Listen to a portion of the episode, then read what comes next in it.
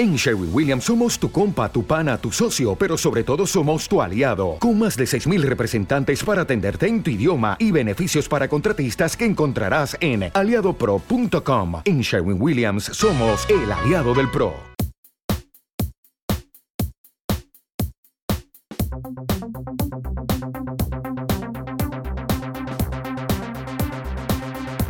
Bienvenidos a Retromática.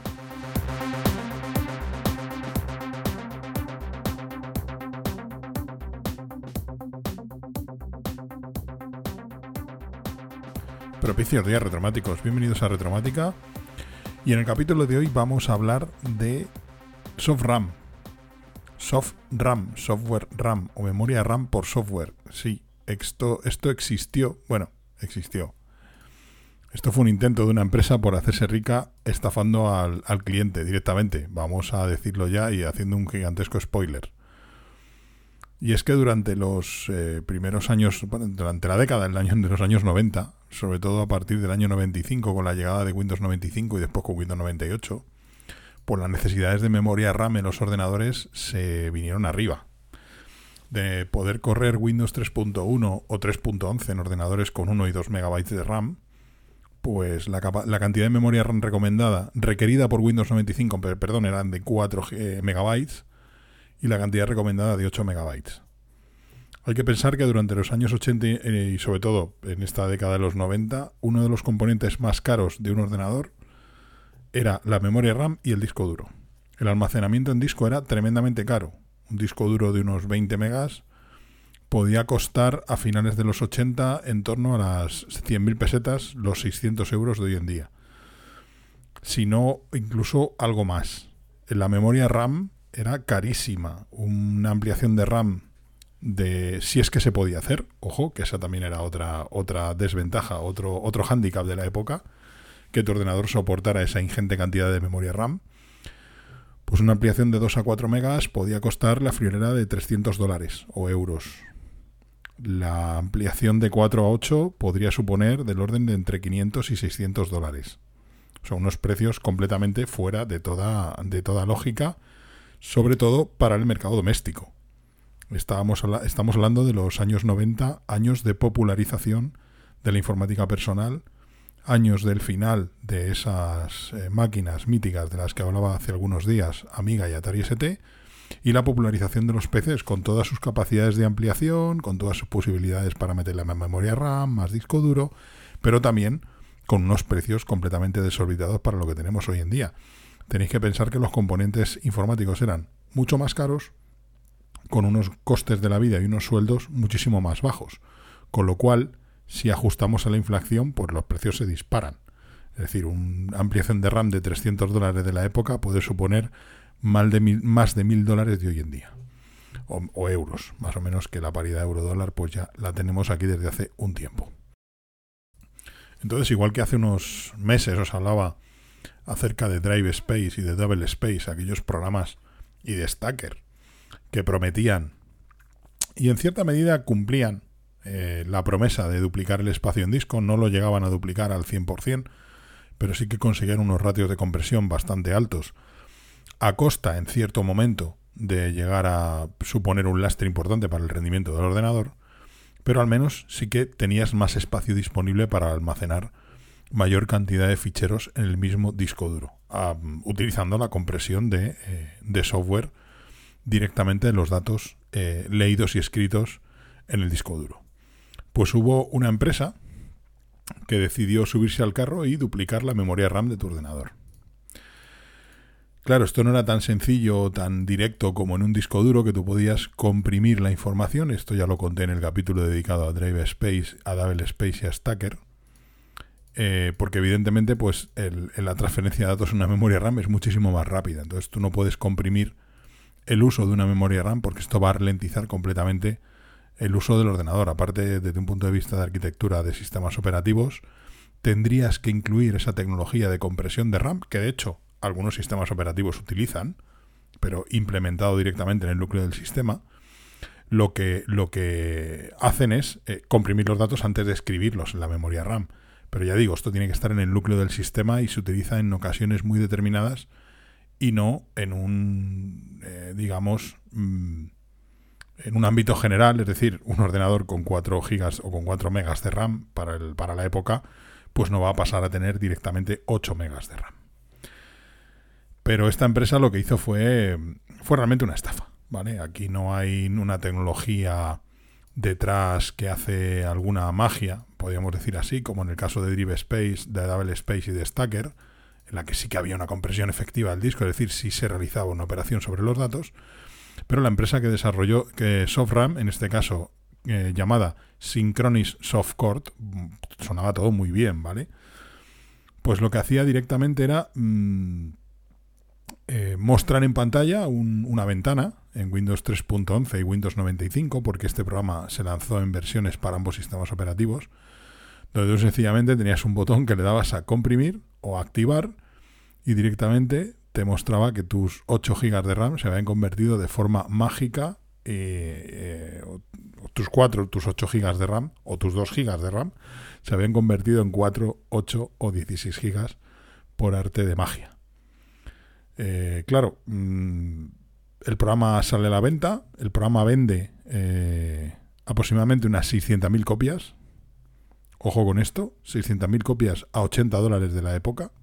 Estamos hablando de una cantidad de dinero importante, unos 48 millones de dólares, ¿vale? Contando con que una ampliación de RAM en esa época pues costaba aproximadamente entre 2 y 4 veces lo que costaba este programa de software para ampliar la RAM. Aparte, tenía la ventaja de que tú si tenías 2 pasabas a tener 4, si tenías 4 pasabas a tener 8 y si tenías 8 pasabas a tener 16 megas de RAM por el mismo precio. Es decir, te costaba 80 dólares duplicar la memoria de 2 a 4, de 4 a 8 o de 8 a 16. Era realmente un negocio redondo. Pero el negocio redondo era para los, evidentemente, para los desarrolladores de este programa, que ya digo, vendieron 600, la friolera de 600.000 copias. ¿Cómo prometía este programa aumentar la memoria RAM? Porque claro, todo esto debía tener una, una explicación técnica más o menos plausible y, posible y, que sonara bien para que los compradores del programa pues realmente picaran, para que los usuarios compraran, adquirieran el, programa. Y era que según los fabricantes, Sofran utilizaba, y utilizo, abro comillas, palabras textuales, una tecnología de compresión aún por patentar que permitía hacer que los sectores de la memoria RAM más eh, permitía hacer los sectores de memoria RAM más contiguos, permitiendo así que funcionaran al doble de su capacidad. Cierro comillas os habéis quedado como yo. Realmente no tiene ningún sentido la explicación técnica que están dando. De nuevo, comparando con los compresores de disco como Drive Space, Double Space y Stacker, lo que realmente sí hacen estos programas será aplicar algoritmos de compresión en los ficheros almacenados que reducen significativamente perdón, el tamaño de los archivos, como lo que hacen los ficheros zip, los MP3, los archivos de vídeo y tantos y tantos archivos comprimidos. Ah, bueno, en este caso, en el caso de Drive Space, Double Space y Stacker aplican técnicas de compresión sin pérdida, no como en los MP3 y en los ficheros de vídeo, que sí hay técnicas de compresión con pérdida, aquí son sin pérdida, porque evidentemente el fichero original y el fichero final descomprimido tienen que ser exactamente iguales. O sea, no puede haber, eh, no puede haber diferencia entre cuando comprimes el archivo y luego lo descomprimes. El fichero eh, resultante, mejor dicho, tiene que ser el mismo. Hay ciertas técnicas que ya conté algunas así por encima en su día, como sustituir cadenas de texto parecidas o, consecutivas por un solo carácter, etcétera, etcétera. Hay diferentes em, trucos y algoritmos matemáticos que permiten comprimir archivos sin pérdida. Pero este programa no hacía nada de todo esto. Lo único, el la única operación real, y atención con esto, la única operación real que realizaba este programa sobre tu ordenador era aumentar la capacidad, el, tamaño, mejor dicho, del archivo de paginación de Windows. El archivo de paginación es pues el fichero swap, el fichero intercambio. Eh, por si no lo sabéis, los sistemas operativos, casi todos los sistemas operativos, utilizan técnicas de paginación de memoria. ¿Qué significa esto? Pues que si necesitan más memoria de la que tiene disponible el ordenador, memoria RAM, memoria de acceso aleatorio, es decir, la memoria que utilizan para ejecutar y almacenar información mientras están ejecutando los programas o para eh, almacenar los propios programas, lo que hacen es eh, utilizar una pequeña porción del disco duro para almacenar esa información, intercambiarla entre memoria RAM y lo que hay en el disco duro. Es decir, utilizan esa porción de disco duro como una ampliación de memoria virtual. ¿vale? De hecho, se llama así, memoria virtual, swap, archivo de, intercambio, tiene muchos nombres. Eh, siempre han existido trucos en, desde tiempos históricos, desde los tiempos de Windows 3.11 y Windows 3.1 y Windows 95, de cambiar los tamaños de los archivos de paginación para optimizar el funcionamiento del sistema. Más archivo de paginación, menos, en función de lo que vayas a hacer con el ordenador, de qué tipo de programas vayas a utilizar y de qué tipo de, software vayas a ejecutar. No es lo mismo utilizar un ordenador para edición de vídeo que para archivos de que para programas de ofimática, que para mover una base de datos, que para programas de servidor. Que... Entonces, eh, siempre han existido pues mejores eh, opciones para tener un archivo de paginación, para hacerlo más grande o más pequeño. ¿Qué hacía este programa? Directamente te aumentaba el archivo de paginación al doble. o sea, eran así de caraduras. Claro, esto pronto se descubrió. Algunas, em, algunas revistas y medios especializados de la época pues empezaron a probar que efectivamente este ordenador no tenía eh, ningún tipo, este, perdón, este programa no tenía ningún tipo de, em, de, de, acción sobre el, sobre el funcionamiento del equipo. O sea, es que no hacía absolutamente nada nada más que duplicar ese archivo de paginación, ¿vale? Eh, de hecho, además, eh, tuvieron problemas de licencias también con Microsoft, porque, bueno, pues todos los programas que, decían ser compatibles con Windows o diseñados para Windows tenían que tener la licencia de Microsoft para, digamos, ostentar esa pegatina en el, en el software, en la caja del software. Y bueno, pues esta empresa no lo tenía. O sea, ya empezaban mal con el funcionamiento del programa, empezaban mal con el licenciamiento del equipo. Ya digo, con el, con el licenciamiento del, programa ser compatible con, con, eh, con, Windows, ¿no? ostentar ese indicativo de que eran compatibles con Windows. En el propio manual del software se indicaba incluso ese modo de funcionamiento, ese, esa eh, desfragmentación, porque realmente lo que hacía, lo que he comentado antes de hacer Em, consecutivos los sectores de memoria que se estaban utilizando para que tuvieran el doble de capacidad, algo completamente absurdo. Pero se basaban un poco también en lo que se hacían con los defragmentadores de disco, que en este caso sí que funcionaban bien. Los defragmentadores de disco lo que hacían era pues em, ubicar archivos o, reunificar los archivos en sectores continuos del disco duro, contiguos, mejor dicho, del disco duro. Cuando tú escribías un, o escribes un fichero, o escribías un fichero, mejor dicho, en un disco mecánico, con los sistemas de ficheros de aquella época, lo que pasaba era que el sistema de ficheros iba rellenando huecos que le quedaban libres. Es decir, tú borrabas un fichero de 10K, quedaban 10K libres y querías escribir un fichero de 20. Pues lo que hacía era utilizar esos 10K, 10 consecutivos que tenía y los restantes 10K que necesitaba para escribir el fichero en disco los cogía de otro sitio. Entonces te encontrabas que un fichero, para leer un fichero del disco, recordemos, disco mecánico, pues las cabezas de lectura tenían que ir de un punto a otro del disco bastante alejado para poder leer el fichero. Cuando tú desfragmentabas el disco, lo que conseguías era que el archivo fuera todo consecutivo, con lo cual la lectura era más rápida, porque la cabeza del disco, la cabeza de lectura no tenía que desplazarse demasiado espacio, sino que era todo consecutivo siguiendo el giro del disco.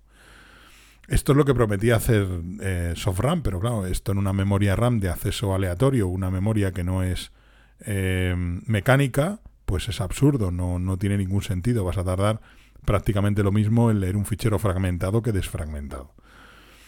Entonces, aparte, eh, lo que se indicaba realmente en la, en la em, compresión, en el manual de usuario, era que también utilizaba una gestión mejorada del archivo de paginación, que comprimía la información contenida en el archivo de paginación, cosa que tampoco era cierta, porque no podía modificar ese aspecto indispensable del sistema. Tenía que haber esto estado incluido en el kernel del sistema, en el núcleo del sistema operativo, porque realmente todas las operaciones de la escritura y paginación se hacían desde el núcleo del sistema. Es decir, ningún programa externo podía eh, modificar ese comportamiento, más allá de cambiar el, tamaño del archivo de paginación que tú mismo podías hacer desde la configuración de Windows, algo que podías hacer de forma totalmente gratuita y muy sencilla entrando en las propiedades del sistema y cambiando o desactivando el archivo de paginación no tenía ningún sentido.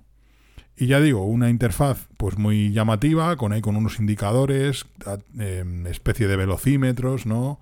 Con aguja, donde unos relojes te indicaban pues la cantidad de memoria RAM que tenías, la cantidad de memoria RAM obtenida y todo falso.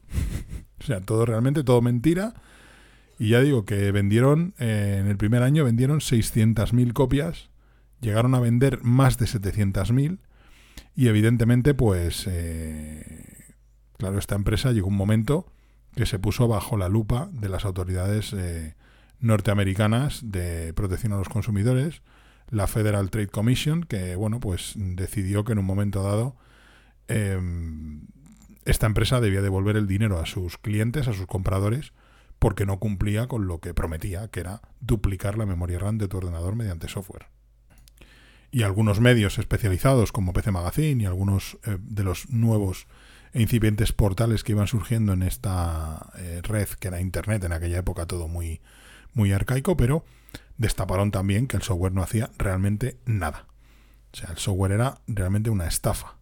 De hecho, yo recuerdo haber leído algún artículo en alguna revista de la época, alguna, mm, digamos, algún preanálisis o alguna opinión previa al lanzamiento de, este programa de SoftRAM y pues realmente prometían mucho, decían que eran capaces de mejorar la, de duplicar la memoria RAM de tu equipo, siguiendo pues un poco las técnicas que, que se, se utilizaban para la compresión de disco, pero evidentemente no tiene nada que ver comprimir un disco con comprimir una memoria RAM.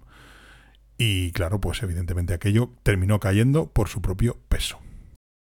Lo más curioso es que llegó a haber, eh, llegaron a haber copias de esta aplicación, o sea, llegó a generarse una especie de mercado de, subsector de aplicaciones que prometían duplicar la memoria RAM del ordenador. Yo llegué a ver incluso aplicaciones que prometían eh, duplicar la potencia, directamente la potencia de proceso de forma virtual. Yo no sé a qué se referían con eso. Virtualizar tu procesador o duplicar.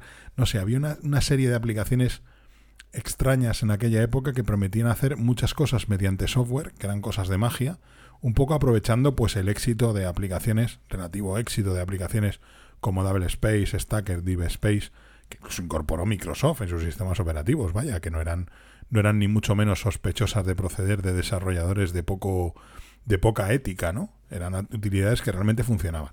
Y se, se, escudaron un poco en eso, se ampararon un poco en eso y prometían hacer lo mismo con tu memoria RAM o con tu procesador. Hubo varios competidores del, del programa SoftRAM que, bueno, llegaron eh, bastante más, eh, bastante más, no llegaron tan lejos, mejor dicho, no llegaron ni mucho menos a los niveles de éxito que tuvo SoftRAM, que fue un escándalo bastante sonado y bueno, pues que le costó a la empresa su cierre directamente. Tuvo que devolver el importe de prácticamente casi todas las licencias que vendió. Eh, algunos compradores no devolvieron el software, no, no devolvieron el, no solicitaron la devolución del importe y eso hizo que la empresa sobreviviera durante un par de años más, pero finalmente pues eh, o sea la desarrolladora que era eh, Synchronis, perdón, eh, Synchronis Softcore, que es que el, el nombrecito se las trae, pues cerró al cabo de un par de años más y bueno, pues aquello evidentemente fue toda una estafa. Al final, eh, bueno, hubo demandas de por medio, ya digo, de la Federal Trade Commission estadounidense. Llegaron a un acuerdo finalmente en el que pagaban una indemnización, una multa de 10 dólares por cada licencia vendida. Pero al final, pues bueno, eh, al final la empresa cerró y, y finalmente desapareció y, voló ¿no? de, los, de las estanterías y, desapareció de los repositorios de descarga de Internet. De vez en cuando se siguen viendo todavía este tipo de programas, ya digo, de que te prometen duplicar la capacidad de tu ordenador. Hasta hace no mucho recuerdo haber visto estos típicos anuncios en YouTube o estos banners de publicidad de un pendrive que te prometía duplicar la capacidad de tu ordenador, la capacidad de proceso, y realmente lo que era era un pendrive con un Linux ligero instalado que, claro, hacían volar el, rendimiento de tu ordenador a costa de perder todos los programas que tenías, bueno, mejor dicho, de ejecutar ese Linux ligero que tenía pues un Firefox, un OpenOffice o LibreOffice y poco más. Evidentemente un sistema operativo Linux súper ligero que es capaz de ejecutarse en cualquier ordenador que no tenga más de 20 años. ¿vale? Básicamente en un Atom seguramente este mismo sistema operativo volaría, por ni que decir tiene en tu PC si es un poco más moderno. Este tipo de estafas y timos han estado presentes en la industria del software durante muchísimos años. Software que prometía hacer cosas, sobre todo ahorrarte dinero, sobre todo hacerte creer que por una tercera, una cuarta parte de lo que te costaba una ampliación de RAM o una ampliación de disco o una ampliación de tarjeta gráfica y vas a obtener los mismos resultados por software y evidentemente pues los milagros no existen y la física manda y como decía Homer Simpson, en esta casa se cumplen las leyes de la termodinámica y no te lo puedes saltar a la torera y no vas a obtener el doble de RAM ni vas a obtener el doble de potencia gráfica ni de potencia de proceso con un sencillo software. Pero tuvo éxito. Lo curioso es que esta gente vendió más de 700.000 copias de SoftRAM, que la gente se lo creía, que incluso algunos defendían a capa y espada que este software funcionaba y que su ordenador iba más rápido de que lo habían comprado. Y bueno, pues esto es un clarísimo efecto placebo. Es decir, ahora ejecuto Word y sobre Windows 95 y me va mucho más rápido que antes de instalar SoftRAM, pues esto es un placebo en toda regla. Un placebo tecnológico, pero al fin y al cabo un placebo. Pero esto existió, amparado por programas que realmente sí funcionaban, como los compresores de disco, que sí fueron programas de éxito que funcionaron bien y que cumplían su función y que realmente te permitían almacenar más información en un disco, en, una, en un espacio dado. Y sin embargo, pues esto de soft RAM no tenía ningún tipo de sentido. Ya digo que sí que hay tecnologías de compresión de RAM, pero no que te duplican completamente la capacidad de RAM de tu ordenador, sino que ciertos, ciertas informaciones almacenadas en la memoria RAM están comprimidas para que ocupen menos, pero no absolutamente todo. Esto sería, mm, yo creo que muy poco viable y más al precio que está en la RAM. También es verdad que este tipo de programas cayeron un poco en el olvido gracias a la popularización de la tecnología, de la informática, bajada de precios, más competencia que hacía que los precios por fueran cada vez más y más económicos.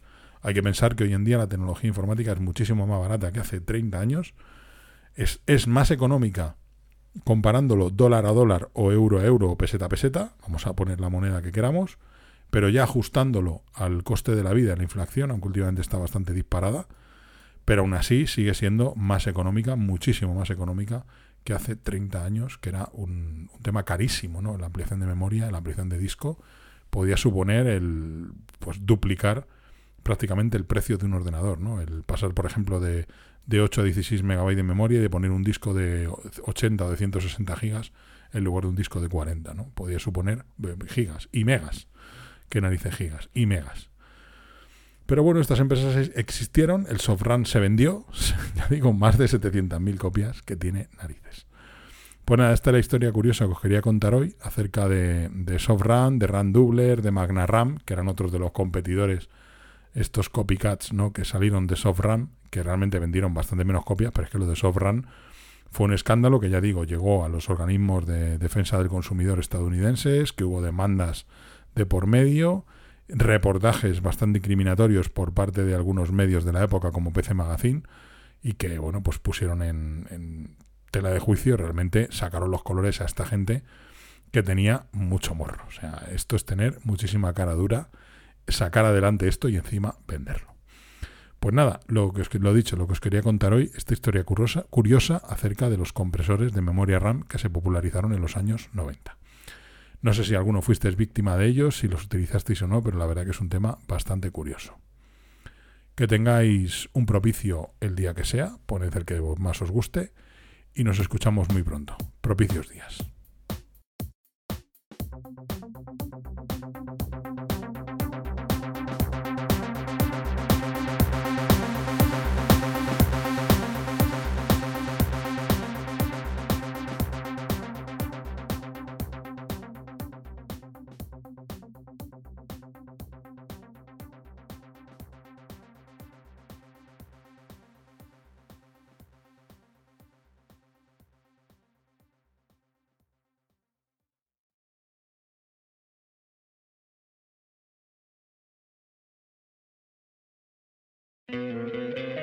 ¿No te encantaría tener 100 dólares extra en tu bolsillo?